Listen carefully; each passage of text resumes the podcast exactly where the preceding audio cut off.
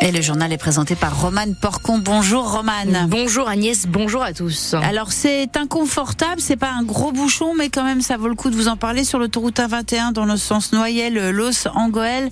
Il y a une petite difficulté, difficulté de circulation donc entre Lens et euh, Los Angoël et ça amène euh, allez trois minutes de temps supplémentaire de circulation. Mais comme ça dure, je voulais vous le dire. Et puis qu'est-ce qu'on peut nous se, se souhaiter pour cet après-midi? Un peu plus éclairci qu'hier? Un peu de soleil, en effet. Mais pour l'instant, ce sont les nuages qui dominent sur le nord et sur le Pas-de-Calais. Quelques averses de prévues, notamment sur Arras ou encore Saint-Paul-sur-Ternoise et Asbrook cet après-midi. Côté température, 12 degrés sur la métropole lilloise ainsi que le Valenciennois. Ça va grimper jusqu'à 13 pour les maximales. Et pour les fêtes de Noël, une maison brille de mille feux à Marchienne. Depuis 24 ans, un couple décore sa maison avec des dizaines et des dizaines de guirlandes lumineuses. C'est simple, dans leur jardin, chaque petit recoin de façade de maison est couverte de décorations. Eric et Valérie Jourdain partagent leur passion pour la magie de Noël. Petits et grands peuvent venir en effet découvrir leurs illuminations tous les soirs. Leur maison est située au 397 rue du du curé, donc à Marchienne. Et Stéphane Barbero, vous en avez profité pour visiter. Tous les ans, c'est varié, c'est différent. On rachète des personnages, on en met ailleurs. On a fait l'atelier des lutins. Et en face, c'est la banquise, c'est le coin polaire qu'on aime bien avec les poids d'eau, euh, en lumière bleue, les otaries, des pingouins, il y a des ours polaires. Euh. on a à peu près 200 guirlandes ici à l'extérieur.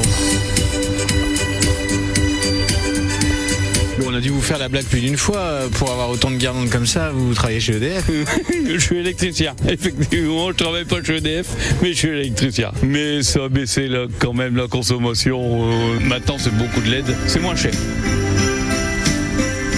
qui a attrapé le virus de tout ça Ça, c'est madame qui, qui a lancé ça.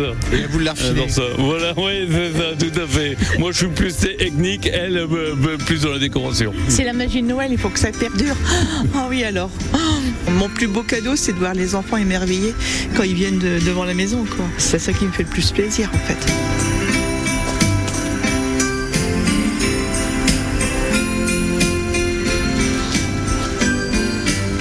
Et voilà, description faite donc par ce couple, Eric et sa femme Valérie. Eric est électricien, c'est aussi pour ça peut-être euh, que le jardin est aussi bien garni en, guirlande. L'entrée dans leur jardin est gratuite. Euh, le vin, le chocolat chaud sont payants. Les bénéfices sont intégralement reversés à l'association euh, de Grégory Le Marchal, dont Valérie est membre. Les visites, c'est jusqu'au 6 janvier. Vous retrouvez non seulement l'adresse sur francebleu.fr, mais surtout déjà les photos et les hmm. vidéos sont assez impressionnantes donc de cette maison illuminée. C'est à retrouver sur francebleu.fr.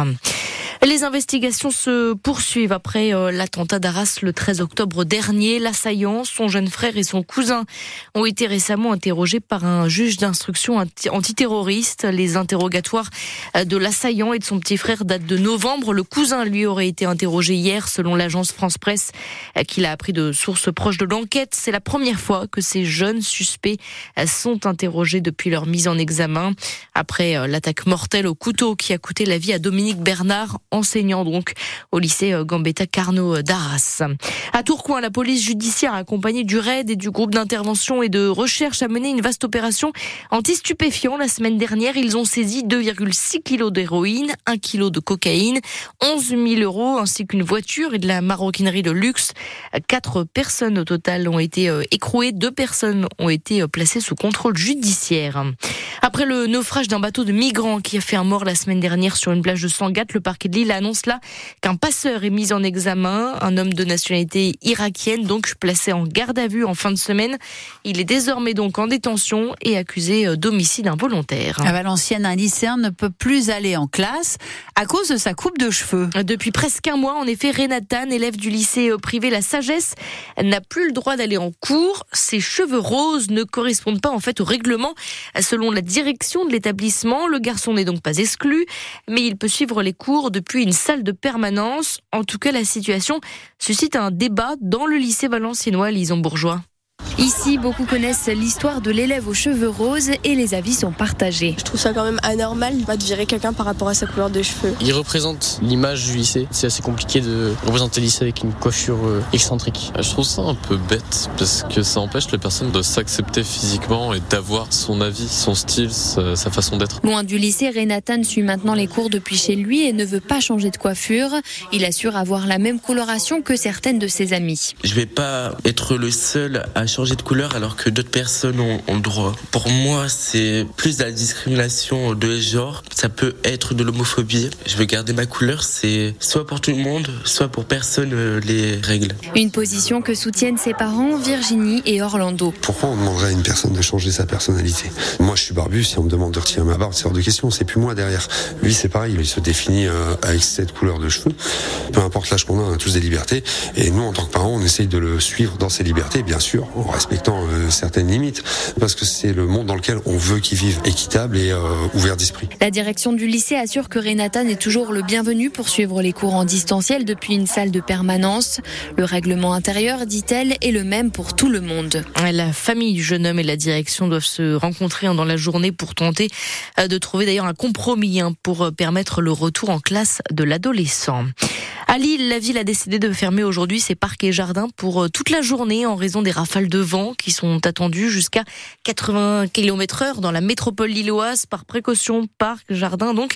Et également les cimetières sont fermés pour la journée. Il était temps que les vacances arrivent pour nos footballeurs lillois et lensois. Nos deux équipes ont en effet été battues hier juste avant la trêve hivernale. Lille s'est inclinée de 1 à Strasbourg, défaite de Lens 2 à 0 face à Nice. Le LOSC est donc cinquième au classement. Les 100 et Or sont septième donc de Ligue 1. En hockey sur glace, là, rendez-vous le 21 janvier pour la finale de la Coupe de France. Dunkerque s'est qualifié en battant Chambéry hier. Les Corsaires vont donc jouer à Bercy, à Paris, face aux brûleurs de loup de Grenoble, un, coupe, club de Ligue Manus. Dunkerque évolue de son côté en, en national. C'est donc la première fois qu'un club de deuxième division accède à cette finale de la Coupe de France de hockey. Évidemment, on vous fera suivre ça sur France Bleu Nord.